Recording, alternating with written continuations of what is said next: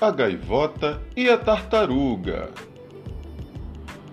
Era uma vez uma gaivota que vivia em um lindo jardim encantado. Ela era muito invejosa, preguiçosa e mentirosa. Nenhuma outra gaivota gostava dela, pois ela nunca ajudava em nada. Ela tinha apenas uma amiga, a tartaruga. A tartaruga era bem alegre e disposta Todos gostavam dela.